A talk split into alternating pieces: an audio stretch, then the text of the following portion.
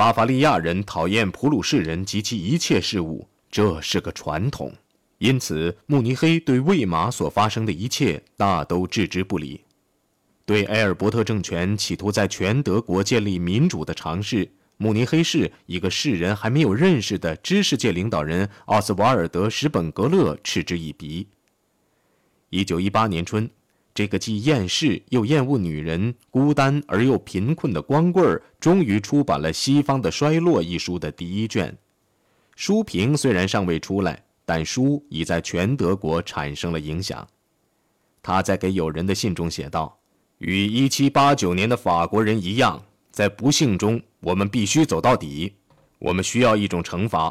与之相比，四年来的战争根本算不了什么惩罚。”到头来，恐怖必将如此之激动和失望发展到这样一个程度，以致像拿破仑之独裁一样的独裁，竟被大家认为是救星。自认为是为政治而生，并且必然从事政治的希特勒，此时正准备返回慕尼黑。由于特隆斯坦战俘营即将关闭，他与施密特同时被分配在第二步兵团，该团兵营设在施霍宾。另一个有同样理想的同志已经在慕尼黑扎根儿，这个人叫阿尔弗雷德·罗森堡，是个疯狂的反犹和反马克思主义的埃斯托尼亚人。他是取到俄罗斯前来此地寻找其真正的家。与希特勒一样，他也是画家和建筑师。与希特勒一样，他比土生土长的德国人更日耳曼化。他离开故土的目的是要为自己找到一个祖国。另外，他决心警告他的祖国，要谨防曾破坏他的故土的波尔什维克恐怖，并为祖国不致落入犹太共产主义者之手而斗争。当他听说有位名叫埃卡特的德国作家与他有许多共同观点时，罗森堡便决定前去结识这位作家——底特里希·埃卡特，诗人、剧作家、咖啡室知识分子，是个身材高大魁梧、头顶发秃的怪人。他常在咖啡馆和啤酒厅出没，同样喜欢喝酒和议论。他是巴伐利亚国王的参事的儿子，因而有机会打入古老贵族的圈子。他古怪放荡，多少有点天才。他亲德反犹，他自己出钱出版周报，发行量达到三万份。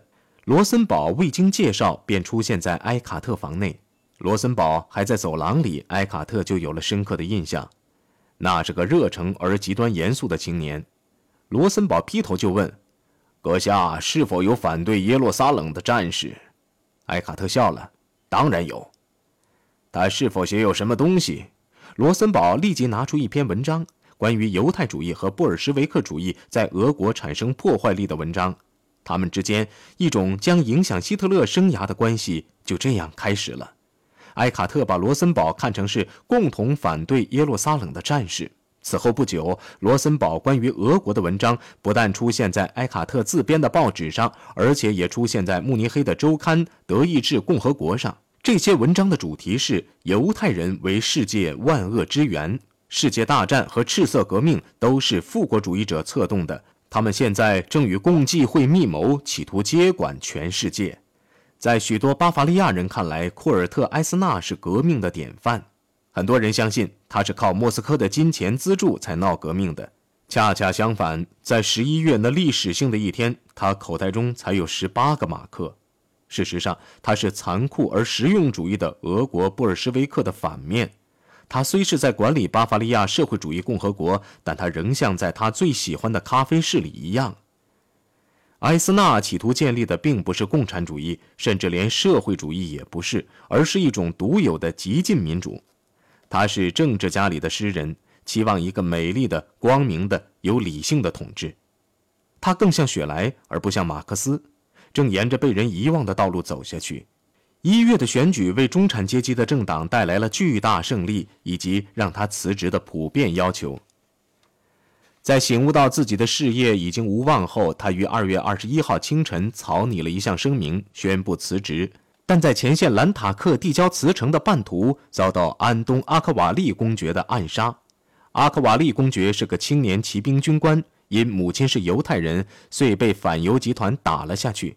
埃斯纳本可以在一小时内卸职，其统治也可被走中间路线的政府代替的。暗杀带来了阿克瓦利最恐惧的后果——另一次往左走的浪潮。不久前还几乎遭到所有人鄙视和反对的埃斯纳，顷刻间变成了烈士和无产阶级的圣人，革命也随之苏醒。工人士兵中央委员会宣布戒严，并任命了以阿道夫·霍夫曼为首的完全社会主义的政府，还宣布进行总罢工，晚七点开始宵禁。由于学生们在为他们的英雄阿克瓦利欢呼，慕尼黑大学被关闭。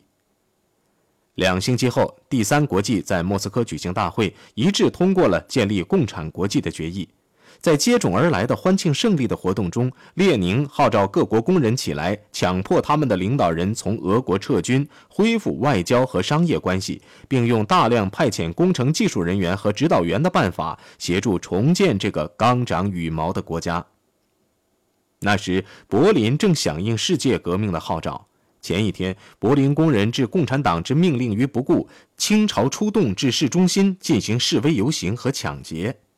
在红色水兵联盟和其他激进军事集团的参与下，他们占领了当地三十个警察局。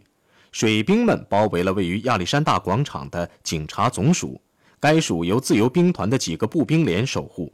第二天，工人委员会的一千五百名代表以压倒多数的票数赞成总罢工的号召。首都动弹不得，无电，无交通运输，革命者全集结于东城。他们在主要的关卡架起机枪。为了进行反扑，国防大臣诺斯克使用了新近才赐给他的专制权力，于三月五号从自由兵团调遣了三万名军队进城。叛乱者被挨座楼房驱走，柏林的酒吧间、舞厅和酒馆等则仍正常开业。柏林在进行激烈的巷战，一方用的是大炮、机枪和飞机扫射，另一方用的是步枪和手榴弹。经过四天激战后，诺斯克宣布，凡持武器反抗政府军者就地枪决。于是，数以百计的工人依墙而立，没有受到审判便被处决。有一千五百多名革命者被打死，至少有一万人受伤。然而，叛乱精神继续在全德国蔓延。在萨克森，政权由激进派掌握；鲁尔盆地处于被包围状态。芝加哥每日新闻代办处的记者本赫希特发电称。德国正患神经病，没有精神健全的东西可报。慕尼黑也处在另一次革命的边缘。这次革命是在布达佩斯一次政变的鼓舞下发生的。三月二十二号，有消息传来，社会主义和共产主义人民阵线以工农兵委员会的名义，已夺取了匈牙利的政权，成立了以不知名人士贝拉昆为首的匈牙利苏维埃共和国。贝拉昆本人是犹太人，在三十二名委员中有二十五名也是犹太人，因此伦敦的《泰晤士报》便将这个政权称为“犹太黑手党”。贝拉昆的胜利使慕尼黑左翼分子的胆子壮起来了。四月四号傍晚，委员会的代表们踏着厚达二十英寸的大雪，艰难地行走在街道上。他们的目的是离希特勒战前住所仅两座房子开外的罗文布劳大厦。在这里，人们大声宣读决议，消灭党派，团结全无产阶级，宣布成立苏维埃共和国，与俄国和匈牙利的无产阶级结成兄弟关系。这样，世界上便没有任何力量可以阻止我们全面实行社会化。这是个咖啡式革命，是血腥现实的幼稚的翻版。革命的领导人是诗人恩斯特·托勒。他的主张包括要求改革戏剧、绘画以及建筑的艺术形式，使人类精神得以自由。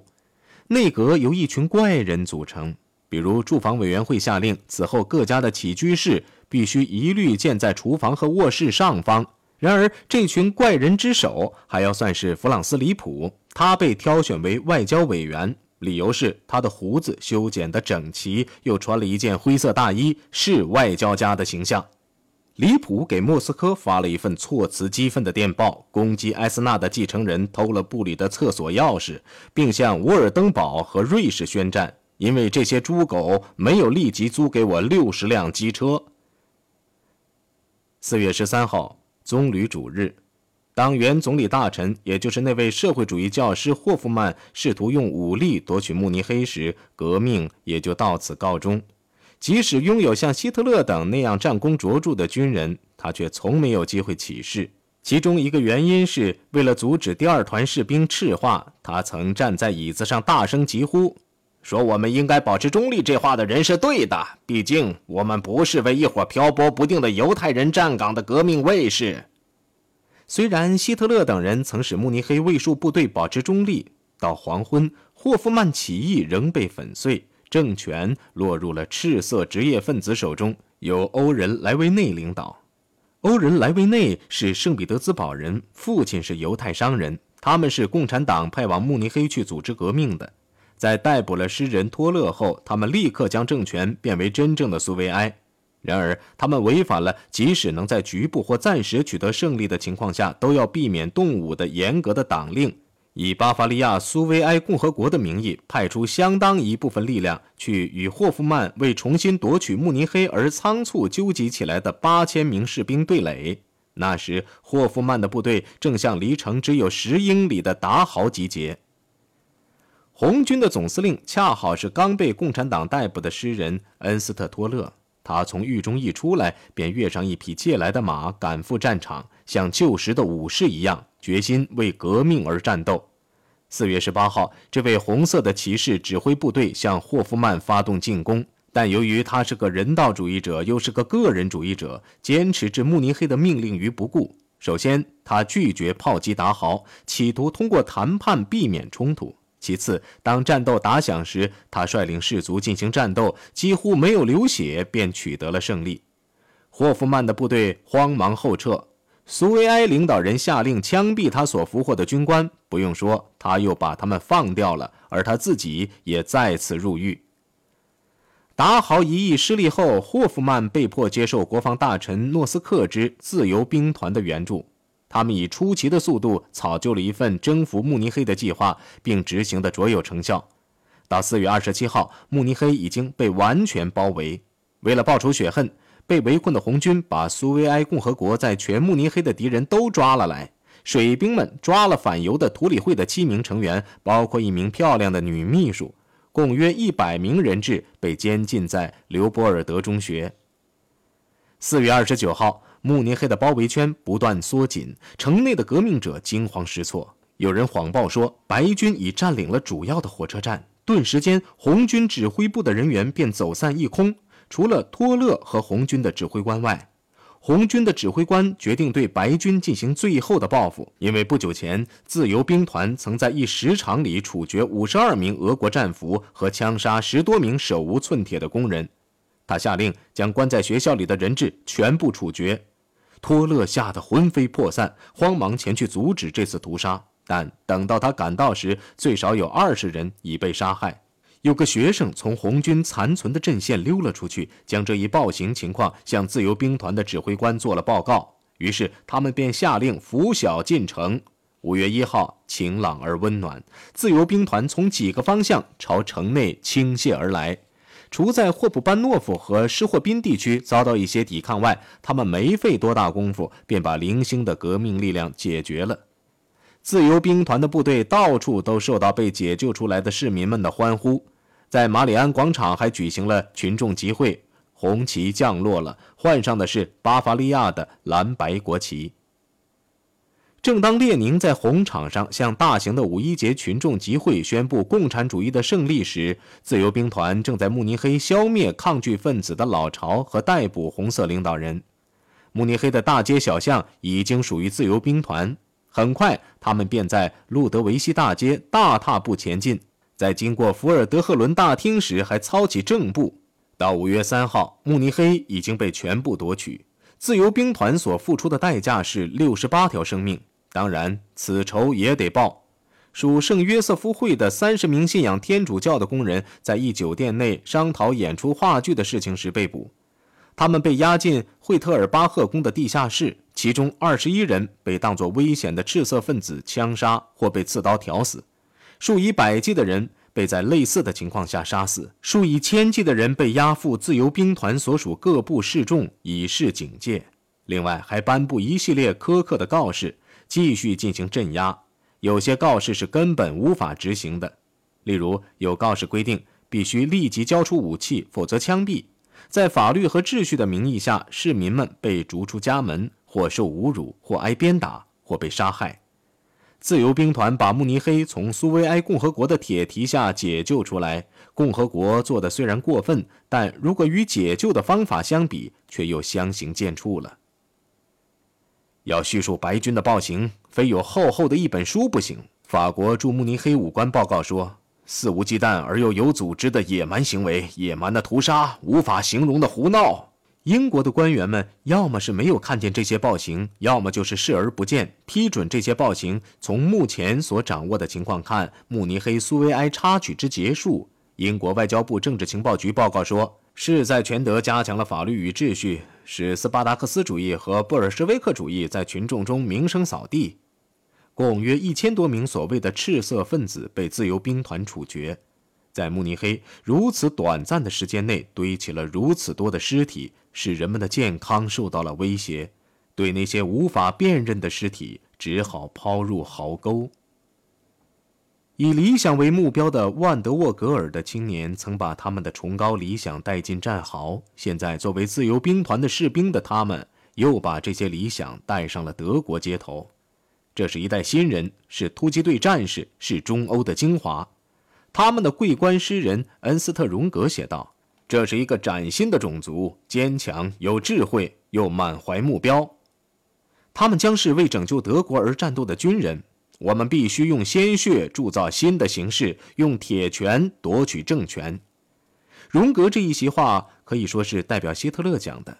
慕尼黑之赤色政权使积在希特勒心头的憎恨苏醒了。在慕尼黑获得解放后不久，便发生了一件将改变希特勒的生活、扭转世界历史进程的事件。一九一九年六月二十八号，获胜的盟国签署了凡尔赛条约。德国政府没怎么拖延，便批准了条约的条款，条件很苛刻。德国被迫独自承担引起战争的责任，并赔偿战争造成的所有损失。大片大片的帝国领土被夺走。阿尔萨斯洛林地区落入法国之手，马尔梅地区割给了比利时，波森之大部以及西普鲁士割给了波兰。